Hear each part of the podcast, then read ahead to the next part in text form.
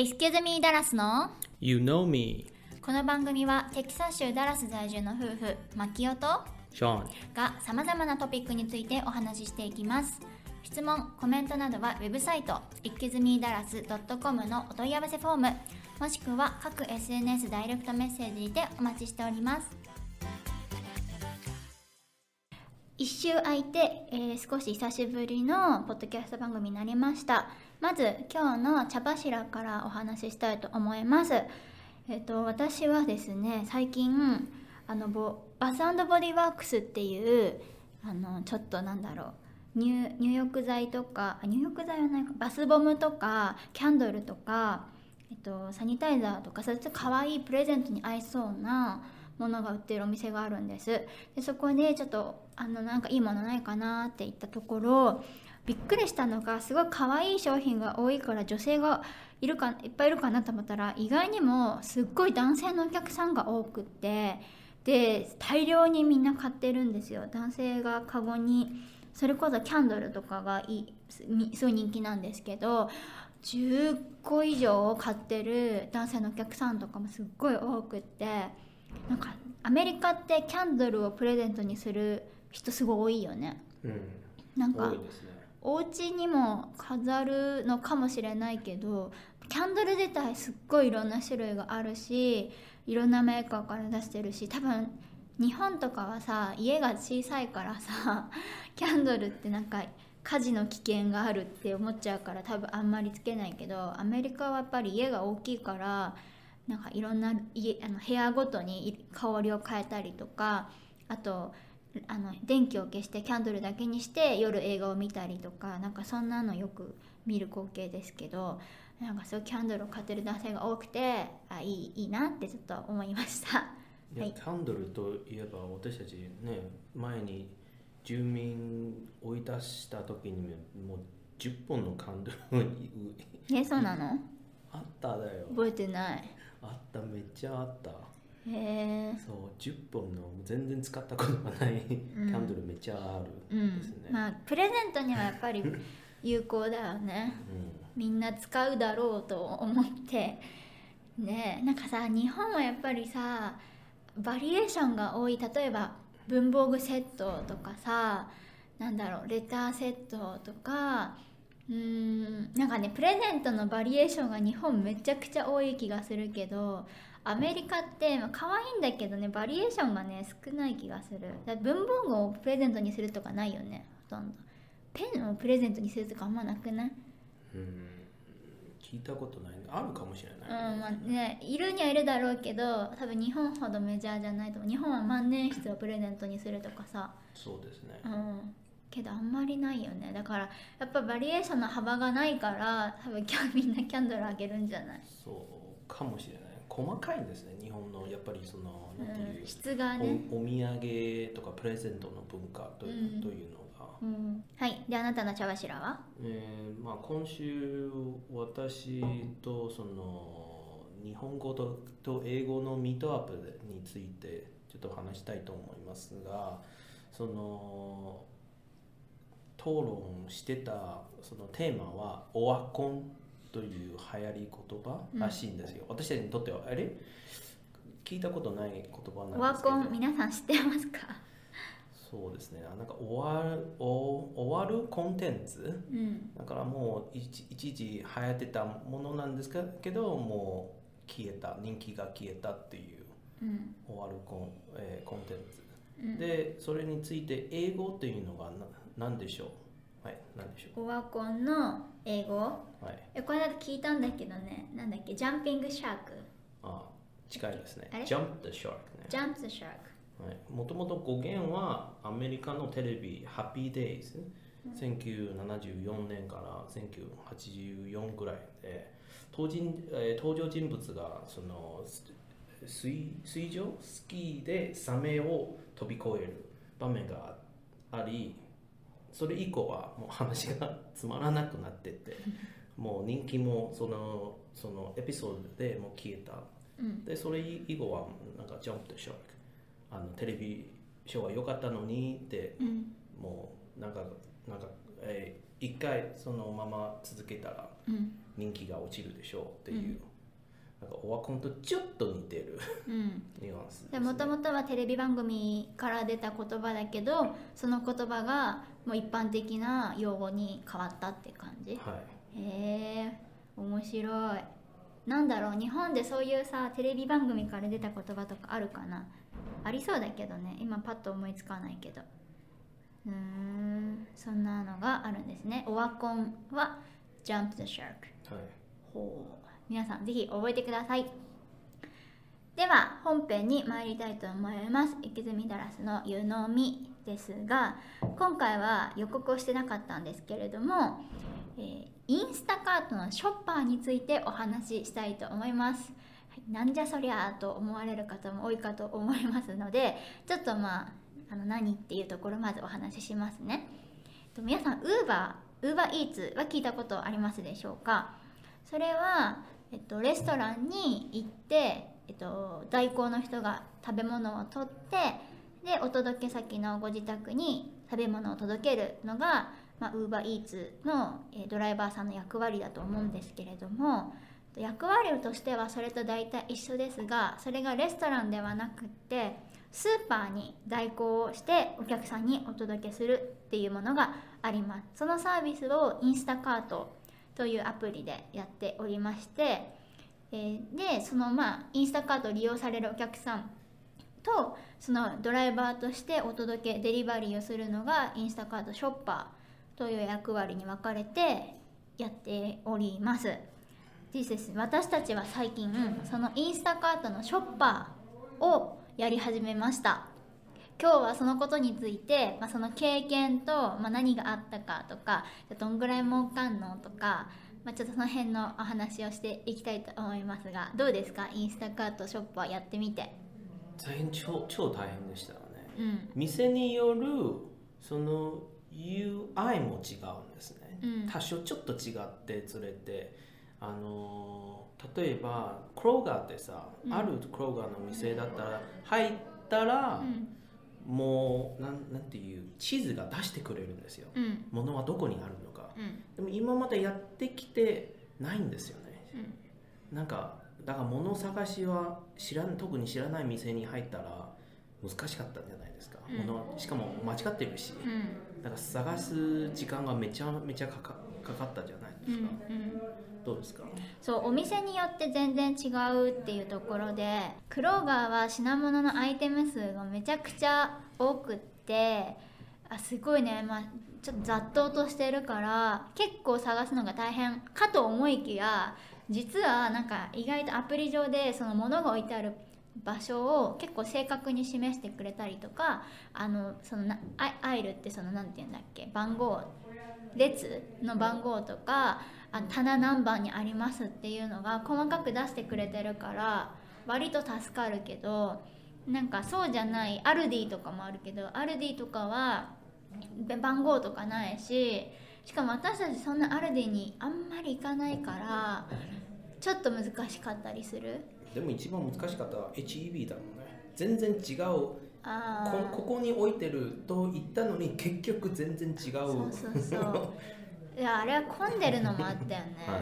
そう HEB ってね私あのこの間 YouTube のショートの動画にもしましたけどダラスに最近できた大型スーパーですごい人気なスーパーが最近できたってとこでもう大混雑なんですね。で多分お客さんも混雑して行きたくないから代行を頼んでると思うんだけどもう店舗も広ければもう混雑して全然歩けないしもう探しにくいしあれは大変だったね。はい。うん、で店員さんも見つからないから聞けないし、うん、だから本当にその案件その案件のことをバッジって呼ぶんですけどそのバッジによってすごい楽なやつと楽じゃないやつの差が大きいよね。はい、うん。そうですね。一回ただ CBS の2アイテムをピックアップして、うん。ですぐ終わって5分で終わったんですよね。そうそうそうそう。CVS とかウォールグリーンはやっぱり大量買いすることはないからみんな大体2つか3つアイテム。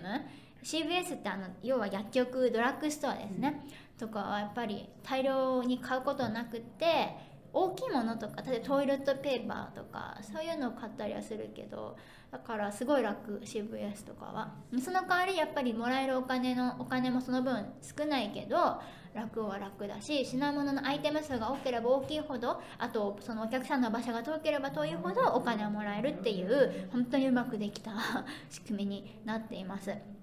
それからあと特筆すべきはやっぱお客さんのお届け先が一軒家かアパートかホテルかとかそういうのによっても結構違うよね。そうですね。一軒家は一番便利。そ目の前に置ければいいんです。ううん。で大変なのが、えー極端なんですけどめちゃめちゃ安いアパートか、うん。安いホテルかうん。あるいはすごく超高級すぎるうんあのもう豪邸みたいなマンショうん。ンが、セキュリティがね。そうセキュリティ私一回まあ一回じゃない。何回も閉じ込められたんですよ。一回はまあそのゴミ場に閉じ込められて 外に出れなかったんですよ。キーがないと10人しか出れない仕組みそう出入りができなくてあれ？閉じ込められた。ちょうど誰かがゴミ捨ててて助かった、うん。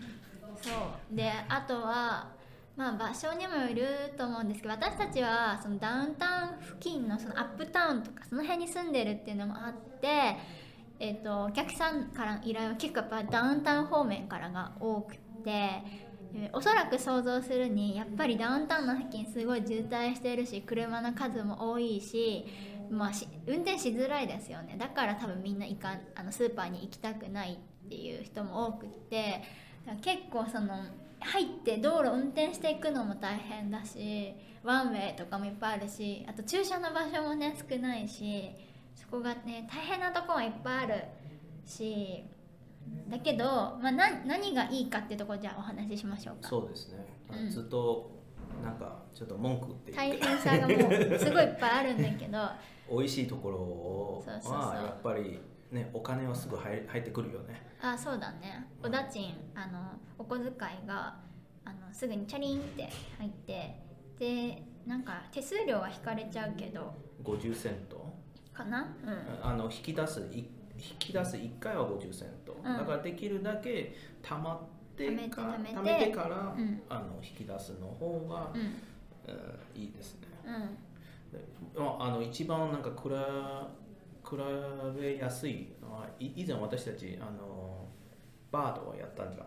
それについてもちょっとえちょっと待っててそのバードもいいけどその前にまずじゃあいいところを先にお話ししたいのでじゃあまああとはそのいろんなアパートを見れる機会が多くってまあ私たちあの不動産とか見る機会も多いんですけどえこんなところにこんな綺麗なアパートあったんだとかえ何このエリアこのディストリクト面白いとかあの運転してるとやっぱりいいつも走らない道を走るから新しい発見がすごいあって、まあ、それがとっても楽しいですね。そうですね、うん、であとは昨日もそうだったけどあのハイランドパークの辺り走ってたらあの馬車ハイランドパーク今クリスマスのシーズンで馬車を走らせててでもそれがねどこから乗るのか乗り場がよく分かんなかったんだけど昨日車走ってたらその乗り場を見つけられたりとかしてあの本当新しいその YouTube のネタにもなりそうなあのいろんなネタが見つかるっていうのが楽しいかな。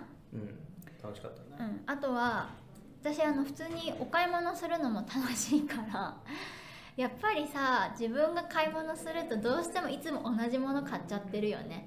なんかまあできる限りいろんなもいろんなもの試したいと心がけててもどうしてもやっぱりねあの偏るんだよ。アジア人が買うものって。でもあきっとこのお客さんメキシカンかもとかはい。このお客さんフィリピンのかもとかちょまあ想像しなしながらその品物を見るとあこういうのを使ってタコスって作るんだとかなんかそのアイテムを見ながらとかえ何このお菓子ちょっと美味しそう。え何このヨーグルトこんなフレーバーあるんだとかその発見も結構楽しい。とそのレシートを集めてポイントもらうあのそれいいのかな？ご全然いいんじゃない？なんかそのレシートアプリってありますよね。それでそのお客さんのレシートを撮影してそのあポイントがもらえるんですけれどもなんかそれも普段私が使ってると全然ポイントにならないアイテムばかりだけどやっぱりアメリカ人が買うものって結構そういうのがポイントが高くなってるからなんかポンポンポンポンポイントが溜まってってすごい。ジャンクフードジャンクフードとか本当にアメリカンななんかシリアルとかあのチップスとか私が普段買わない。そうそうそうそう。普段買わないものにポイントがやっぱ高いからすごいポイントもたまってなんか一石二鳥とかって感じで楽しいかなそこはね。だからただその楽しい面もあるしさはあと大変な面もたくさんあるしもうどっちもどっちって感じでああともう一つ言えるのはやっぱりこれあの普通のウーバーとかのレストランだとただピックアップしてお届けするだけなんだけどスーパーの場合は欠品してたり在庫がないっていうことが大いにあるのでその場合お客さんにメッセージして「これないです」なので代わりの商品にしますかとか結構途中でやり取りをする機会がメッセージのやり取りをする機会が多いのでちょっと英語力が必要ですね。あのやりやり取りのメッセージをしまくるからで私はじゃあそこ分担していて私はやっぱり商品のアイテムを探すのが得意だから探して夫があのその間メッセージやり取りしてって感じで分担してるんですけど、うん、そんな感じなのでそこがちょっとウーバーとかと違うかな。ですね。そうですね。うん、でさっきちょっと話が出たあのバードっていうやつについてもちょっと打足になりますがお話ししたいと思いますがえっとねダラスには今もうないんだけどあのス電動スクーターという二輪のスクーターが キックボードか。キックボードっていうのがあってあの昔流行りましたよね日本でもキックボード。3年前か4年前流行ってたねあのダラス。流行ってたっていうかあったんだよね、はい。そう。ででも今もうなくなっちゃって電動なので充電式であのそのキックをしなくても、えっと、その手元のハンドルでレバーを押せば、まあ、前進するっていう仕組みの、モーターもついてる。うん、モーターがついてるスクーターになっています。今オースティンとかはあるあるんですけどダラスはあの法律で違法になったので全部なくなりました。で3年前の会った時にやってたの以降そのお仕事がその電動スクーターを集めて家で充電してでよ夜中充電して朝開放するとその1台につきいくらってもらえるっていうなんかまあその副業はい。があるんですね。もう3年前だからだいぶ前の話だけどどうでしたかあれは？大変だった。うん。あのまあいろいろ大変な点というのが、うん。私たち2階に住んでて。その時ね。そう。うんでそれを運ぶんですね。結構重いんですそうね 多分電動だからモーターついてるから重いんだよね。うん。そう。とやっぱり朝はのリリースつまりあのある特定な場所を置いて、あのお客様をの乗れるようにさ、うん。すするじゃないですか、そこ朝5時だよね。5時起きの6時に置くみたいな感じだったよね。そうですね、でそれはそうしないとお金が入ってこない。だから、うん。あのインスタカードと違くてインスタカードやればもうお金すぐあのもらえるっていうか、うん、そう。であとそれはね結構バグも多くってあのこアプリ上でそのここにスクーターがあるのでそれを取ってくださいみたいな地図が出てくるんです。で取りに行きづらければ行きづらい場所ほど単価が高くて簡単にキャッチできればできるところほど安いって感じ。でなんかもう本当にまるでねあのポケモンしてるような 感じでその地図の示す場所まで行くんだけどスクーターがないとかが多くてで私たちはそれはゴーストって呼んでたんだけど、もうゴーストが出たって言ってあるいは多分お客様は自分の部屋に置いてるやつあるよじゃないですか。室内ってこと？そう室内に置いてるとか、うん。なかなか出ない。そう地図上はなんかお庭みたいなところを示しておきながら多分家の中にしまってるから外から見えないとかはあり得るかもね。っていうのですごい行ってもあれないじゃんとかそういうのもすごい多くて無駄足になったりとかしてそこがちょっと大変だったけどととやっぱりあの取った場所もちょっと身の回りが危なかったんですね。ああそうだね。単価が高ければ高いほどやっぱりその町の中心地とか行きにくいところだからでしかも集めるのは夜だからまあね不安な治安の悪い場所もいっぱいあるよね。そう私一回そのく車を止めてあのマキオが取りに行ったんだけどあの人に話しかわれたんですね。かけられて。かけかけられたんですね。うん。で「あなたアジア人ですか?」って聞かれて「え？どうして?」って感じで、うん。その人も「私はアアジア人です。ホームレスです。お金ちょうだい」って感じで「え？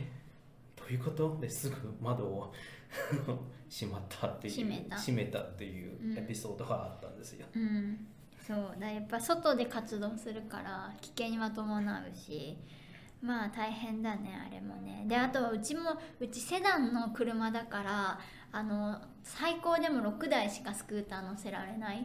でもそれもやっぱ大変なんだよね。けどピックアップトラックとかそのテキサスにいっぱい走ってるんですけど あの荷台のね、空いてるトラックとかだとみんな大量に乗せられるからそれだともうみんな毎一晩で10台とかそれこそ15台とか全然集めてると思うけどうちはね最高でも6台だったからね全然お金にならなかったね。そう結構傷だらけですよね。体が。そうそうそう本当にお互い様だよ。ね そう重いからねぶつかると痛いんだよね。っていうのでまあちょっとでも副業になればと思ってやったんですけど、まあ、そんなのあった。だそれに比べればまだウーバーショップあれじゃない。インスタショッパーはいいよね、インスタカートショッパー。全然全然いいすぐお金も入ってくるし、うん。あとそのまあもちろん夜とかやったら危険は伴いますけど基本的には駐車場とスーパー内にしかいないから外でうろうろするっていうことは少ないかな。で今私たちはインスタカートショッパー2人でやってるんですけど多分皆さん普通は1人で 頑張ってやってると思います。うちはもうてもう面倒くさいから手ね2人して。私は運転すごいあの好きだから運転する運転するけど夫は運転嫌いだからあのしないっていうの物で探しもちょっと時間かかりますそうそうそう。すんごい時間かかる。目の前にあるのに全然見えてないとかいっぱいあるからね 私動体視力多分いいからパッて見つかると思うけどすっごい時間かかるもんねあなたね。うん。でじゃあこれについてギグワーカーというんですね、ギグワーカうん、ギグワーカー。ー What do you mean? あその副業みたいなこそうことのこれはギグワーカー。だから皆さんも聞いてるの,、えーの皆さんももし他のギグ面白いギグワーうんクがあればぜひ紹介してください、そうだね。なんかありそうだよね。他にもね。アメリカってこういうサービスを考えるのが本当にうまいからまだまだいろんなサービスが多分あると思う。そうなんかた私ももう話したことあるんだけどあのタタスクララベがやってみたい。何それ？タスクラベはなんなんでもなんていう？あの例えば物ピックアップもいいしあ誰かをそのなんて引っ越し、えー、こういうような雑雑業、えー、雑雑務？雑雑務？というんですか、うん。ああるいはあの IKEA の組み立た組み立て？うん。組み組み立ち？組み立て。あ組み立て。うん。のこともできる。でそれあ洗車とか。はあ。じゃあもう本当にお家のお手伝いさんみたいな感じやな。そうですね。なんかあのペットもあるのかな。ペットシッタペットシー。ト確かーまあ何でもお金になるってことだね。に、はい。皆さんもしそういうがあればぜひ紹介してください、そうですね。であと今回の紹介したインスタカートショッパーのその招待コードとかもこの概要欄に貼っておきますので何かあちょっとやってみたいと思う方いらっしゃいましたらちょっと試してみてください。まあただその安全にはぜひ気をつけてお願いします。こんな感じで今日の、えー、湯飲みは終わりです。エキズミーダラスの湯飲みでは様々な情報やアメリカ生活のことを Apple Podcast と Spotify でシェアしています。また YouTube、ブログエキズミーダラス .com 各 SNS を運営しておりますのでぜひこちらもチェックお願いします。それではまた次のエピソードをお楽しみに。